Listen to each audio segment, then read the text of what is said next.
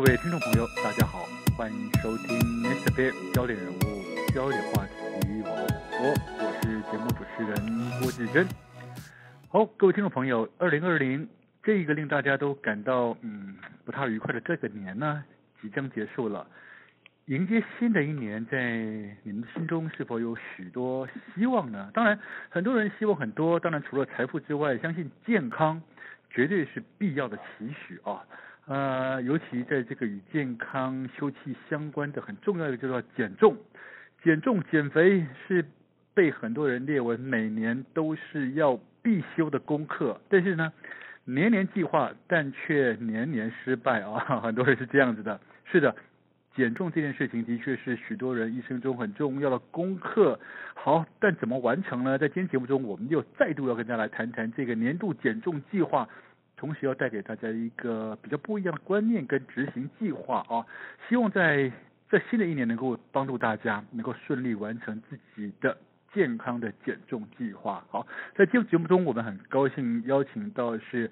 康健杂志的主编林慧纯小姐来到节目中，帮我们深入探讨一下现在，哎，减重很多，现在流行什么呢？现在流行一种叫做断食啊，到底这是什么原理？效果又会如何呢？尤其当你要实施类似这样这种间歇性的断食减重时候，又该注意哪些问题，能够顺利减重，但是又不伤身体呢？你好，慧纯。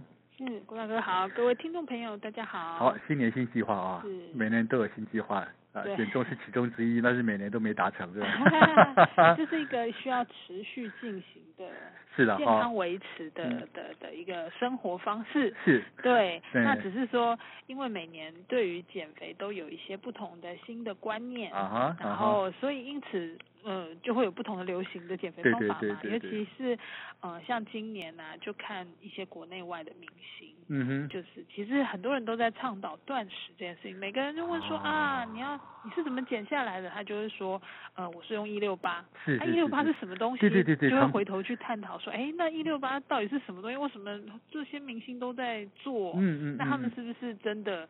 有做到啊，或者是有很多明星会分享一些菜单啦之类的，对对。对，所以我们就觉得说断食啊，尤其是间歇性断食，嗯嗯嗯，它跟以前的断食比较不一样啊，嗯，因为以前断食可能你就嗯断个一天，是吧？或者是什么饥饿三十这种，对，就是一次就这样断，就是都不吃这样，是是是，是，对，整天不吃，然后撑越久这样。哎，的确好，断食这个这个名词实际上呃。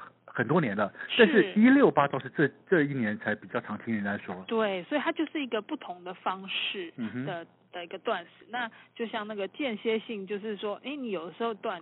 它有一一定的时间，嗯，但是它并不是一直维持下去，嗯，而且呃，它其实也有不同的做法，其实也不只有一六八，所以我们就是来就是趁着这次的封面故事来跟大家分享一下，说，哎，嗯，这些不同的断食的方法，嗯，不同的间歇性断食的方法，是不是有一些真的有效吗？嗯，还是说其实也只是噱头这样？是好，那我们就先来谈，现在大家最最热门的叫一六八断食，你刚才提到哈，好那。一六八到底什么叫一六八？它的原理是什么？真的可以有效帮大家达到减重的计划吗？当然，大家担心说，哎，会不会很难啊？每次断食都觉得哇，减肥好好累哦啊！但有没有可能让大家用一种比较自然方式达到减重的目的呢？一六八是什么？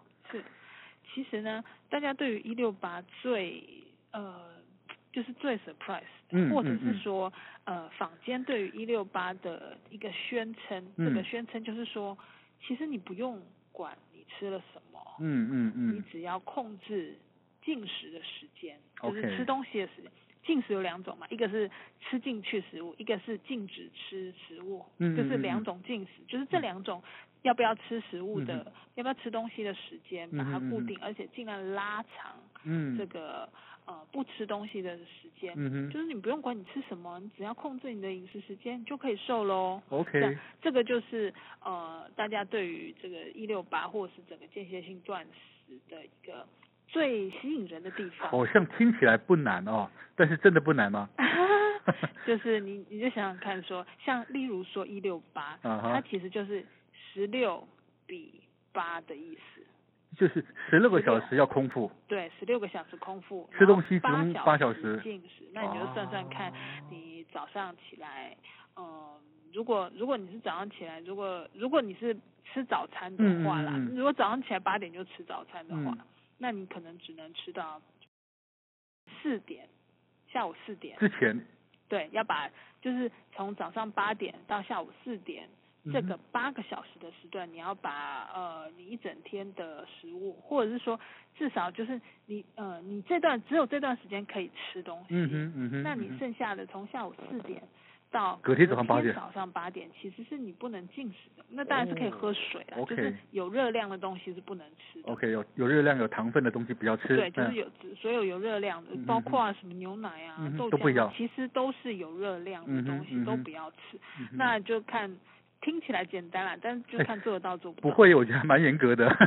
对，没错。所以呢，其实大部分做一六八的人，当然有人也会觉得说，其实不难，它已经算是间歇性断食里面比较简单的。因为我们刚刚其实是从早餐八点开始算，嗯、但其实呃，如果你把那个时间往后延，然后加上配合我们呃，比如说上班的时间，嗯、那比较容易操作的，大部分的人大概会是在把那个八个小时挪在大概十点到下午六点，或者是十二点到晚上八点这个时间，okay, okay. 就是把它挪到这八个小时。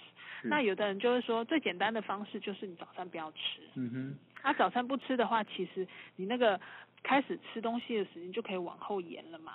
那延后到晚上再早一点点吃，就是可能你就是尽量不要，当然前提是你不能太晚下班。嗯哼 嗯哼，那如果你真的要加班的话，你就是要买东西，嗯，一边吃，然后在晚上，嗯如果你是早中午十二点开始吃的话，那就是晚上八点以前把东西吃完。是是是。这样其实对于很多人来说，呃，算是呃需要一点。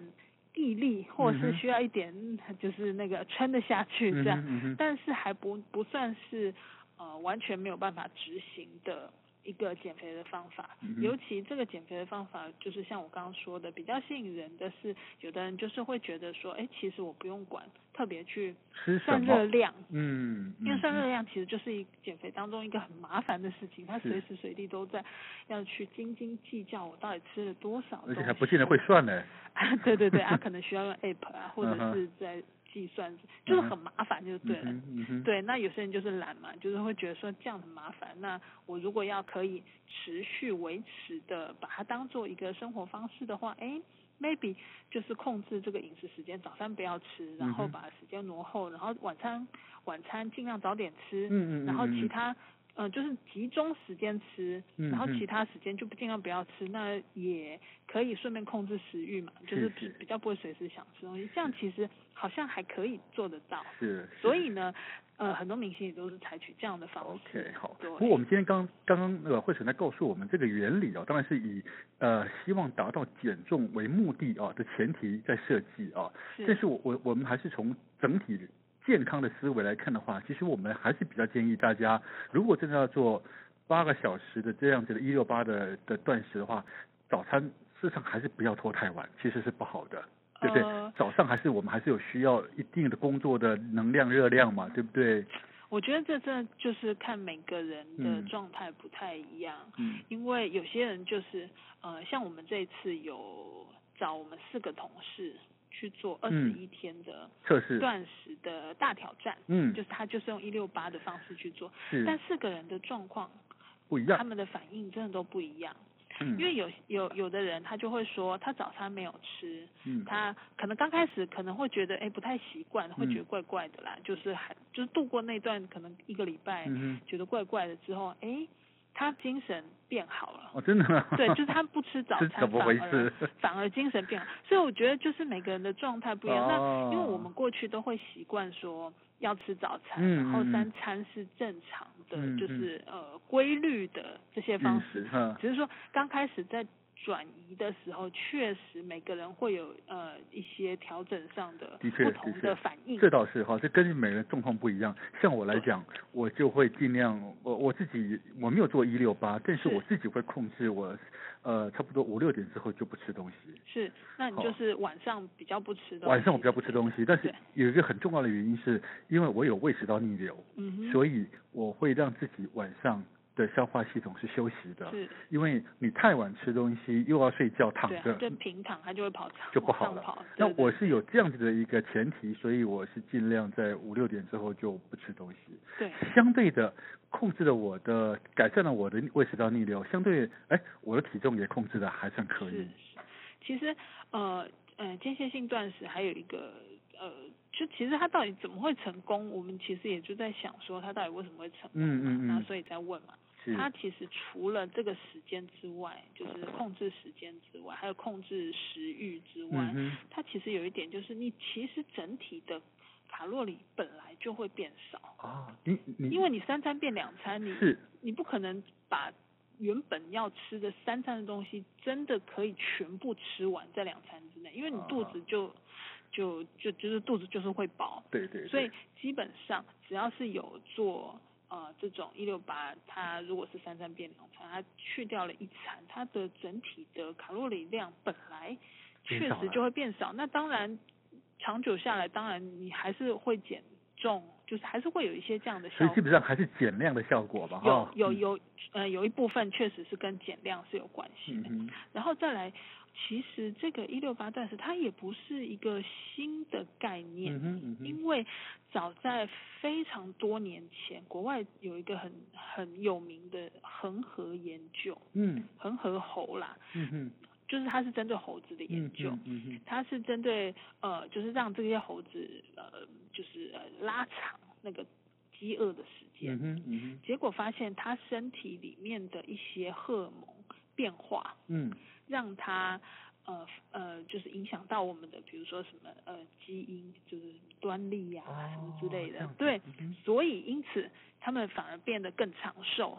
哦，所以说间歇性断食除了可以达到减重的效果之外，它对身体还有其他的效应，是不是？对，就是说短期来说可能是对减重比较有明显的改变，嗯嗯嗯、但是长期，但是这个目前是在动物实验上，嗯、它对于人体的，就是呃呃动物体、嗯、生物体的寿命是有帮助，它是有延寿的效果。这也是为什么呃这么多年以来一直有人在做断食。相关的、嗯嗯、呃研究，或者是断食相关的实践，嗯，就是会觉得说，其实呃，因为你身体很久不吃，你这个身体的一些荷尔蒙会改变，OK，然后呃，其实嗯、呃，不管是不管是减肥啦，或者是其他的一些呃一些数值也都会改善，嗯嗯嗯、包括跟呃血糖，嗯，然后血脂，嗯，这些。相关的一些身体素质都会变好。嗯、我看到这期康健里面你写到的报道里面，它是甚至你有提到说，甚至可能还会启动身体里面某部分的自我修复的机制，是不是？对，这个就是呃科学界在研究。断食的一个效果，嗯。那不过目前大部分都是动物研究，因为这个在人类研究上会有一些研究伦理上的的问题，所以目前在人类的研究比较没有，还没有确切的数据出来哈。目前只有短期的这种研究，但是长期的，它是不是真的有长寿的效果吗？嗯、或者是是不是真的能抗老化啊？抗发炎啊？对，就是它有没有办法促进什么细胞新生啊？是是是，这个目前都。还是一个理论，好，尚处研究阶段啊。没错，所以呢，呃，就是说不要抱太大的是是是那个。不过没关系啊，至少对于对至少对于体重是有帮助的吧？啊，是有帮助，而且它是一个就是可以持续下去的一个生活型。但是但是那个那个慧春，你刚刚提到说一六八似乎比较容易达成，但是真的你只要控制时间。不需要控制吃什么吗？我还是对这个有点质疑。没错。啊，这东西那么药尾效果，忌口还是蛮重要的吧？是不是呢？慧春？是，呃，这也就是我们这个 专题很重要的一个重点。嗯就是我们也觉得说，怎么可能光吃？嗯嗯嗯。就是光控制时间，那我如果在那八小时里面大吃大喝，或乱吃，吃高油脂、高热量的，对、嗯，难道就没事吗？嗯 对，那后来是发现说，确实不能只靠时间的因素，啊、因为我们呃跟减肥有关的，就是帮助减肥的事情，嗯、除了这个时间之外，还有很重要的还是你摄取进去多少热量，因为你吃多就是恒定嘛，物质恒定效率，你吃多少东西，你身体它还是会在你身体里面，它产出多少热量嘛，对不对？哈，对，那我们拉长那个肚子饿的时间，它只是加分而已。啊哈啊哈。对，那其实还是要回到你到底吃多少。是。所以它比较像是加分再加分，就是你越多项。它就加越多分，那对于你减肥的效果就越好。是是是是，所以这个东西还是要注意的。是，对，但是基本上就是你还你是确实是可以不用特别去算卡路里啦。嗯哼。嗯，如果你是采取一些正常的一般的饮食状态，你就是你不需要特别呃去斤斤计较。只是说你也不能 光吃这些呃油炸啦，或者是高高脂的东西，这样高糖啊，其实确实。